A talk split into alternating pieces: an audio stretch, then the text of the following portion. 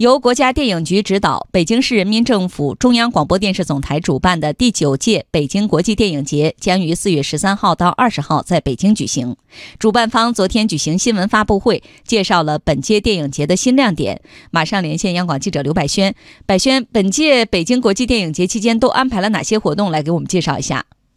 好的，主持人可以说，今年北京国际电影节期间的活动是一个接着一个，非常的紧凑，精彩程度呢也会超出预期。具体来说，既包括主竞赛单元天坛奖的评奖、开幕式、北京展映、北京策划主题论坛、北京市场电影嘉年华、闭幕式暨颁奖典礼这七大主体活动，还有特别策划的印度电影周以及注目未来单元、电影音乐节、经典京剧电影单元。念完这长长的一串，我们再来看一个具体的数字。今年的活动总数呢，将达到三百多项。值得关注的是，今年恰逢新中国成立七十周年，今年的北京国际电影节也把主题设为“家国”。相关负责人昨天在现场说，主办方会努力围绕新中国成立七十周年这一时间节点，充分整合资源，创新形式，展现中国电影的实力，为祖国七十华诞献礼。主持人。那么，百轩，我们了解到，本届北京国际电影节还全新推出了版权交易平台，那具体情况如何？介绍一下。